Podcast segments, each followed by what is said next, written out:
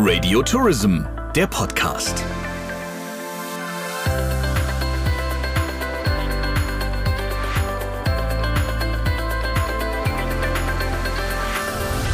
Herzlich willkommen zu einer neuen Ausgabe des Radio Tourism Podcasts. Wir reden heute über etwas, das war, das ist und das ziemlich wahrscheinlich auch sein wird. Und das tue ich heute mit Guido Laukamp. Er ist der Geschäftsführer von Nico Cruises. Und erstmal schön, dass du Zeit hast, Guido. Ja, schön, dass ich mit dir sprechen darf. Ich habe es ja gerade gesagt, gestern, heute Morgen so ein bisschen das Motto. Der Anlass ist trotzdem 2G auf euren Hochseeschiffen. Ihr seid damit äh, einer der ersten äh, Veranstalter tatsächlich, die das so umsetzen. Darüber reden wir gleich. Ich finde aber, wenn man so ein Gespräch beginnt, sollte man erstmal gucken, wo ist der andere gerade? Und deswegen die allererste Frage an dich, lieber Guido, ist, wie geht es dir und wie geht es euch, also Nico Cruises? Ähm, ich habe insofern hier versucht, eine gewisse Normalität, zumindest für mich, aufrechtzuerhalten in all dem Wahnsinn.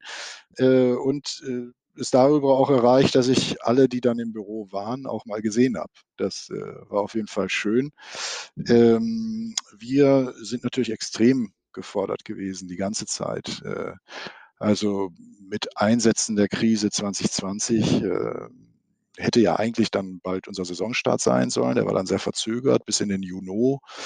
Das hat natürlich sehr, sehr viel Kraft und sehr viel Ergebnis auch gekostet. Äh, natürlich haben wir 2020 ein desaströses Ergebnis. Ähm, und ich hätte nicht gedacht, dass es sich dieses Jahr wieder so fortsetzt, dass wir auch im Flussbereich auch wieder erst im Juni starten können. Also hier ist doch natürlich eine gewisse Enttäuschung ähm, darüber, dass man so viel Arbeit hatte, sich so bemüht hat, so viel reingesteckt hat, angefangen vom Hygienekonzept, aber auch viele andere Dinge, die wir getan haben für die Kunden und auch für die Reisebüros, äh, um hier weiterhin noch Geschäft aufrechtzuerhalten und weiterhin Geschäft zu generieren, zumindest dann, wenn man fahren konnte. Und wir konnten ja viele Monate fahren. Und äh, ist doch relativ wenig ähm, bei rausgeblieben oder hängen geblieben.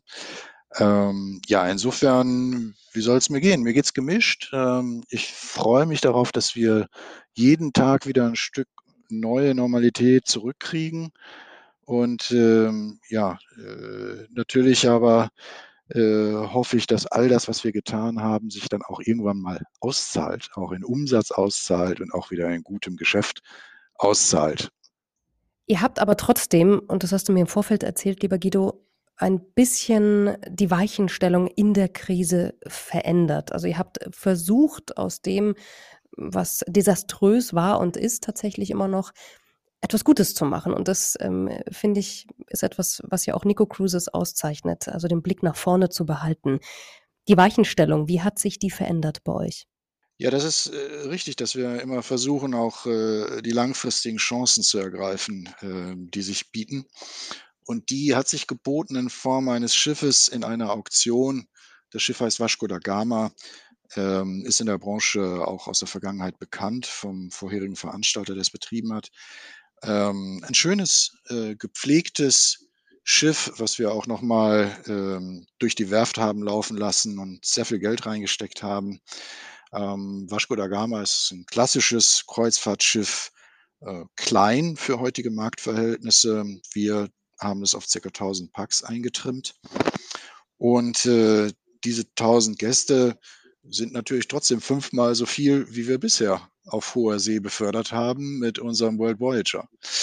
Ähm, der aber natürlich im Fünf-Sterne-Segment spielt und Vasco da Gama spielt. Im Vier-Sterne-Segment ist also auch ein anderer Preis damit verbunden.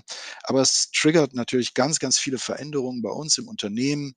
Ähm, wir müssen uns auf ganz viele Dinge neu einstellen. Äh, es hat äh, einen großen Digitalisierungsschub bei uns initialisiert. Ähm, vertriebliche Tools, die wir neu entwickelt haben, auch vertriebliche Änderungen, sei es unser Key Account Management, was wir eingeführt haben. Ähm, das alles sind wahnsinnig spannende neue Dinge, die wir hier zu gestalten haben. Und da sind wir natürlich vor allen Dingen unserem Gesellschafter unheimlich dankbar, der erstens die Puste hat und zweitens auch die Lust, äh, in der Krise sowas Neues anzufangen. Das Schiff ist im Herbst 2020 zu uns gekommen in den Vertrieb und wir haben in Windeseile einen Katalog aus dem Boden gestampft und haben natürlich schon gehofft, dass 2021 ein bisschen äh, mehr Nachfrage wieder angesprungen wäre, als es sich jetzt da tatsächlich darstellt. Ähm, aber äh, wir füllen das Schiff leidlich, wir etablieren es, wir sehen pro Abfahrt auch auf jeden Fall ein Wachstum in den Gästezahlen. Wir sind in der Lage, hier Partner zu aktivieren, äh, die uns mithelfen im Verkauf, die wir vorher nicht hatten. Also ein ganz, ganz großer Hebel für uns, der ganz viel Neues und, und Gutes bewirkt und der uns natürlich ähm, nach der Krise, wenn auch ein Nachholbedürfnis bei den Kunden da ist und wenn auch in den Zeiten äh, der Kreuzfahrt jetzt nicht über Risiken und Pandemie geredet wird, sondern wiederum über die Lust am Reisen, ähm, dann wird dieses Schiff uns natürlich ganz, ganz viel Freude machen. Äh, und bis dahin machen wir unsere Arbeit. Wie muss sich denn die Kreuzfahrt überhaupt neu aufstellen in Post-Corona-Zeiten. Denn ein weiter so kann es ja nicht nur in der Politik nicht mehr geben, sondern ja auch, denke ich, in vielen Bereichen nicht mehr geben. Und ich weiß ja durchaus, dass äh, vor Corona auch da schon ganz viel verändert werden musste oder manchmal gab es ja auch da kritische Töne. Was glaubst du als Geschäftsführer von Nico Cruises, wie wird die Post-Corona-Zeit auch die Kreuzfahrtindustrie verändern? Was, was muss auch von, von euch aus sozusagen verändert werden? Also Greta geht ja jetzt nicht weg wegen Corona. Die ist ja schon wieder da. Ähm, also der Aufschub, den man uns dort gewährt hat bei bestimmten Themen, der ist nur, nur temporär. Ähm, natürlich war das Kreuzfahrt-Bashing immer unfair. Ja, es, äh, die Kreuzfahrt macht nur einen ganz kleinen Teil der äh, Schifffahrt äh, aus ähm, und wir sind absoluter Vorreiter, was Umwelttechnologie angeht, was ähm, Schutz der Gewässer angeht und so weiter. Das wird leider von den Aktivisten nicht so gesehen, äh, wie die Fakten wirklich sind. Aber äh, trotzdem müssen wir mit den Themen umgehen. Ähm, wir haben zum Beispiel de deshalb, oder nicht nur deshalb, sondern weil wir es äh, so wollten und weil es unsere Verantwortung ist, bei Vasco da Gama, bei dem Renovieren, bei dem Umbau das meiste in die Technik gesteckt. Es ist eine völlig neue äh, Kläranlage an Bord, äh, eine sehr innovative, ist, glaube ich, das erste Mal, dass auf einem Schiff dieser Generation sowas eingebaut wurde. Wir haben äh, neue SCR-Katalysatoren äh, installiert. Wir haben die Maschinen äh, überarbeitet, um sie umweltschonender zu machen. Das sind etliche Millionen Euro, die einfach unter Deck verbaut wurden, also äh, in die Technik gesteckt wurden, die der Gast so nicht sieht, die er aber trotzdem ja irgendwann bezahlen muss. Und hier ist leider auch ein bisschen ähm, ein Teil der Wahrheit. Dieser ganze Umweltschutz und diese ganzen Anforderungen, die man an uns stellt, die sind immer äh, sehr wichtig und sehr schön, solange bis es zum Preis kommt. Ähm, und da ist es eben einfach auch so, dass der Markt sich erholen muss, dass die Nachfrage sich erholen muss damit wir unsere Investitionen in die Technologie zurückkriegen. Ähm, das, das ist, sagen wir, was mit Schiffen passiert, äh, die jetzt schon länger im Markt sind. Ich glaube, dass sich aber auch bei Schiffsgrößen bei dem Thema Overtourism oder wie nachhaltig kann eine Kreuzfahrt sein, die auf einer Insel 5000 Gäste für einen Landgang ausspuckt. Ja? Ähm, oder die nächsten Schiffsgenerationen, da reden wir über 6300, 6600 Gäste. Ähm, das, das ist, glaube ich, ein Trend, dieser Gigantismus in der Kreuzfahrt, ähm, der ähm, nicht sehr nachhaltig ist und der äh, natürlich ist er wirtschaftlich getrieben. Ähm, durch, ähm, durch das Gesetz des großen Teilers, ja. Aber äh, ich glaube nicht, dass er sich in dem Ausmaß, in, äh, in dieser Stetigkeit fortsetzen lassen kann. Und ähm, ich habe es bei den großen Playern noch nicht gesehen, aber ich glaube, im Massenmarkt wird einiges passieren. Ähm, denn ich höre allerortens, ja, ihr habt kleine Schiffe. Nee, das finde ich gut. Das finde ich auch viel besser und da möchte ich viel lieber äh, drauf sein und noch persönlich gekannt werden als auf so einer schwimmenden Stadt. Jetzt habe ich es eingangs schon gesagt. 2G habt ihr eingeführt auf den Hochseeschiffen. Seid damit eine der ersten, die sich das auch äh, so öffentlich, finde ich, trauen. Während in Österreich äh, noch viele Skiorte bangen, ob das dann wirklich so sein muss oder nicht. Äh, keiner weiß genau, wie es kommt. Was hat euch dazu gebracht, diese Entscheidung so zu treffen? Und was ist ähm, dein Gedanke dazu, was noch passieren wird in der Branche dazu? Final gebracht dazu haben uns unsere Kunden letztendlich. Wir haben die gefragt in einer Kundenbefragung und äh, ungefähr 60 Prozent haben gesagt, ich fände gut, wenn auf dem Schiff alle geimpft sind. Das würde mich in meiner Buchungsentscheidung, äh, äh, in meiner Buchungsfreude äh, fördern. Ja, äh, das ist ein sehr, sehr starkes Votum, fand ich. Ich hätte das so nicht eingeschätzt.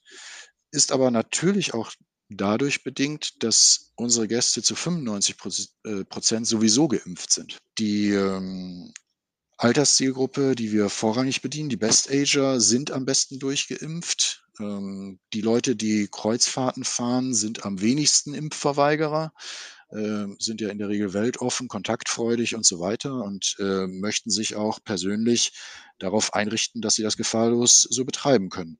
Also insofern haben wir sehr gute Voraussetzungen für 2G.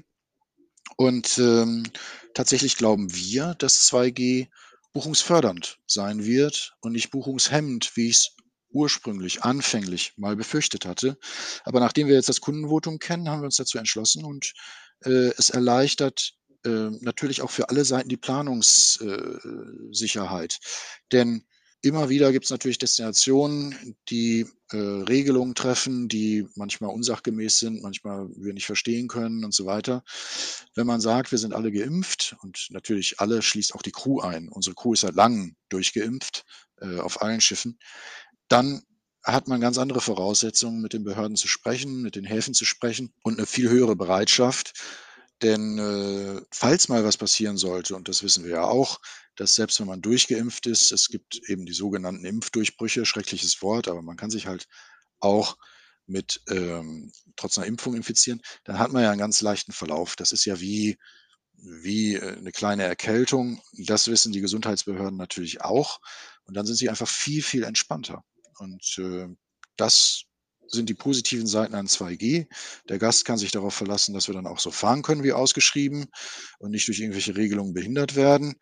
Ähm, und wir hatten es ja diesen Sommer schon, im Nordland hatten wir es, dass wir nur mit Geimpften nach Norwegen fahren konnten. Äh, Im Baltikum gab es auch ein, einige Komplikationen. Da haben uns die Destinationen das dann aufoktroyiert, plötzlich, und wir konnten uns nicht planerisch darauf einstellen. Dann machen wir es doch lieber andersrum. Äh, und wenn der Kunde es sich auch noch wünscht, umso besser. Guido, abschließend, was ist dein Wunsch ähm, an die Branche gerichtet vielleicht, aber auch persönlich ganz nur für Nico Cruises von deiner Seite aus?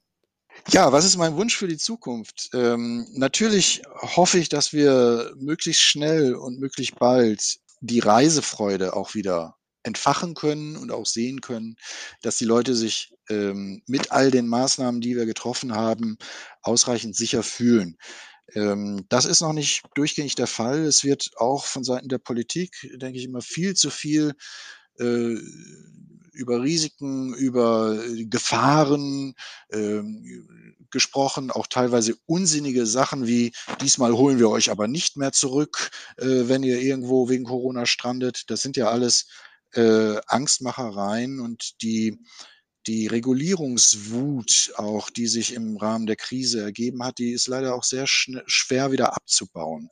Also ich hoffe, dass wir da wieder in positiveres Fahrwasser kommen, dass wir unterstützen und nicht behindert werden von der Politik, ähm, auch wieder unser Geschäft natürlich auf sichere Weise, und die Vorkehrungen gibt es alle, äh, zu betreiben. Hier einfach dann auf ein, ein enormes Nachholbedürfnis stoßen werden. Ja, die Gäste, die jetzt alle nicht reisen konnten oder sich nicht trauten, sind natürlich alle in den Startlöchern und möchten gern wieder reisen. Und dann werden wir auch in der Branche wieder Freude und gute Umsätze, gute Arbeitsplätze, gute Rahmenbedingungen haben können, um all die Herausforderungen, die Nachhaltigkeit, äh, Entwicklung von Destinationen, Teilhabe der Destinationen an dem, an dem Erwirtschafteten, ähm, um das alles einbringen zu können. Das ist ja eigentlich die Zukunftsdiskussion, die wir, die wir führen müssen. Sehe ich ganz genauso. Dann wünsche ich das euch und uns und äh, freue mich, wenn wir uns auch live wiedersehen. Dankeschön an Guido Laukamp. Danke, Sabrina. Und äh, Sie können uns natürlich abonnieren und ich freue mich schon auf die nächste Folge des Radio Tourism Podcasts. Radio Tourism, der Podcast. Mehr Infos zu Radio Tourism, der Audioagentur für die Touristik, finden Sie auf radiotourism.de.